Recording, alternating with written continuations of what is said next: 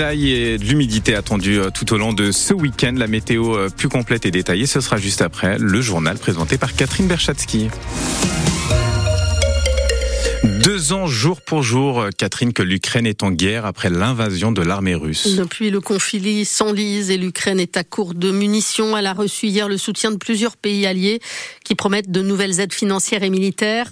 La présidente de la Commission européenne, Ursula von der Leyen, est arrivée ce matin à Kiev et a salué l'extraordinaire résistance du peuple ukrainien. Dans nos deux Charentes, ce 24 février est une date anniversaire qui marque un tournant dans la vie de nombreuses familles ukrainiennes venues trouver refuge chez nous, beaucoup de familles qui ont fui leur pays. Oksana fait partie des 51 Ukrainiens arrivés en bus à Sainte-Soule, au nord de La Rochelle, en mars 2022. Ils ont été accueillis dans des familles. Deux ans plus tard, elle s'est installée à La Rochelle avec ses quatre enfants et son conjoint. Bleuenne Lelay les a retrouvés pour France Bleu La Rochelle. Derrière Oksana se cache le petit Maxime, 3 ans, aux cheveux blonds, et son frère Bodan, 13 ans. La famille avait pu se réunir deux mois après avoir été séparés par la guerre en Ukraine. Sylvie et Philippe avaient accueilli le petit Maxime alors âgé d'un an seulement et sa mère Oksana. Ces deux mois étaient les plus difficiles, je pense. Quand il a compris que j'avais quatre enfants et pas juste un, Philippe m'a proposé de prendre les autres ici. Il a cherché un endroit où on pouvait vivre.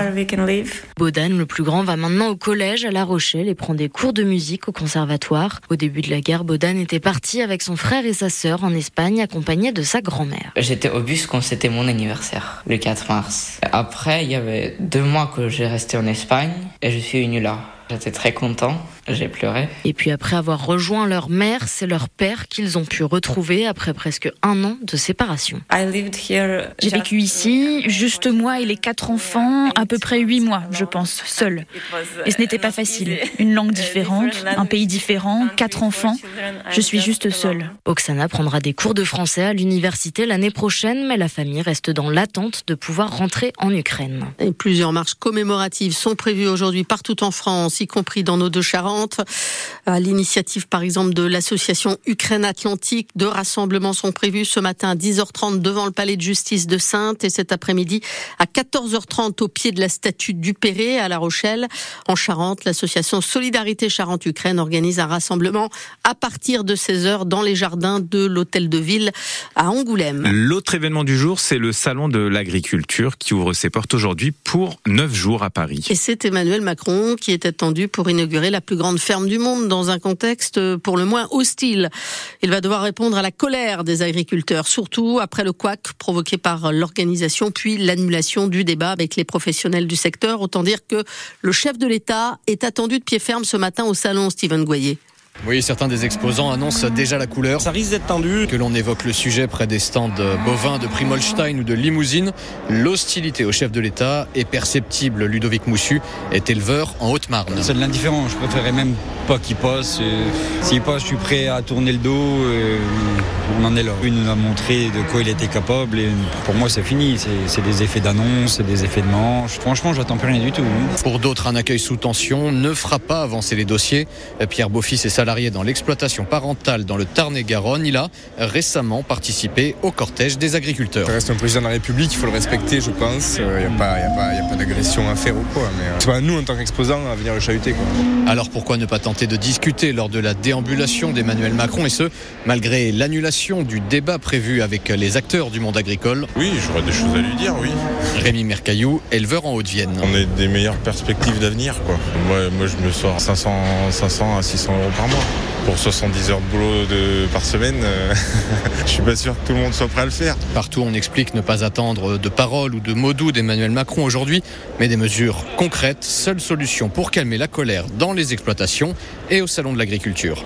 Et dès hier, c'est le Premier ministre Gabriel Attal en visite en Charente-Maritime qui tendait la main aux agriculteurs. Entretien qui s'est déroulé dans une salle à l'écart des journalistes.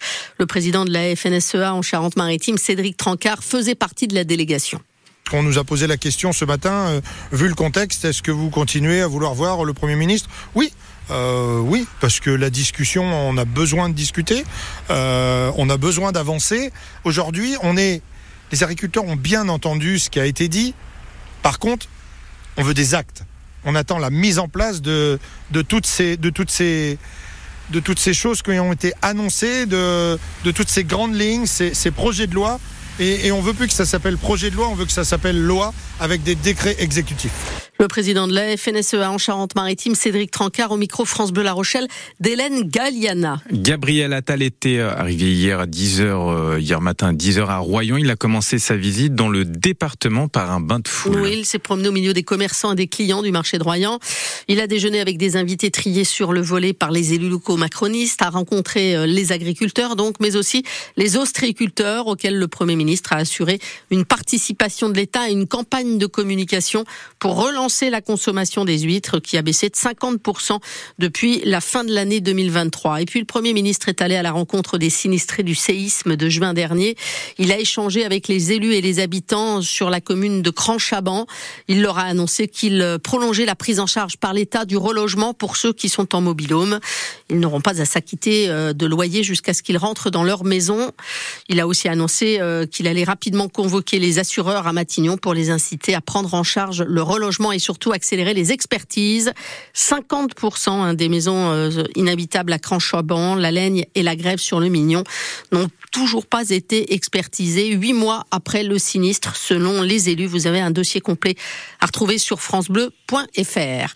La cérémonie des Césars, qui a consacré le film Anatomie d'une chute, qui rafle six statuettes. Le film tourné en partie dans la salle d'assises du Palais de justice de Sainte avait déjà obtenu la Palme d'Or à Cannes en 2023. Justine Trier devient la meilleure réalisatrice, un titre décroché pour la deuxième fois en 24 ans par une femme après Tony Marshall. Anatomie d'une chute décroche le prix du meilleur film et l'héroïne Sandra Huller obtient le prix de la meilleure actrice.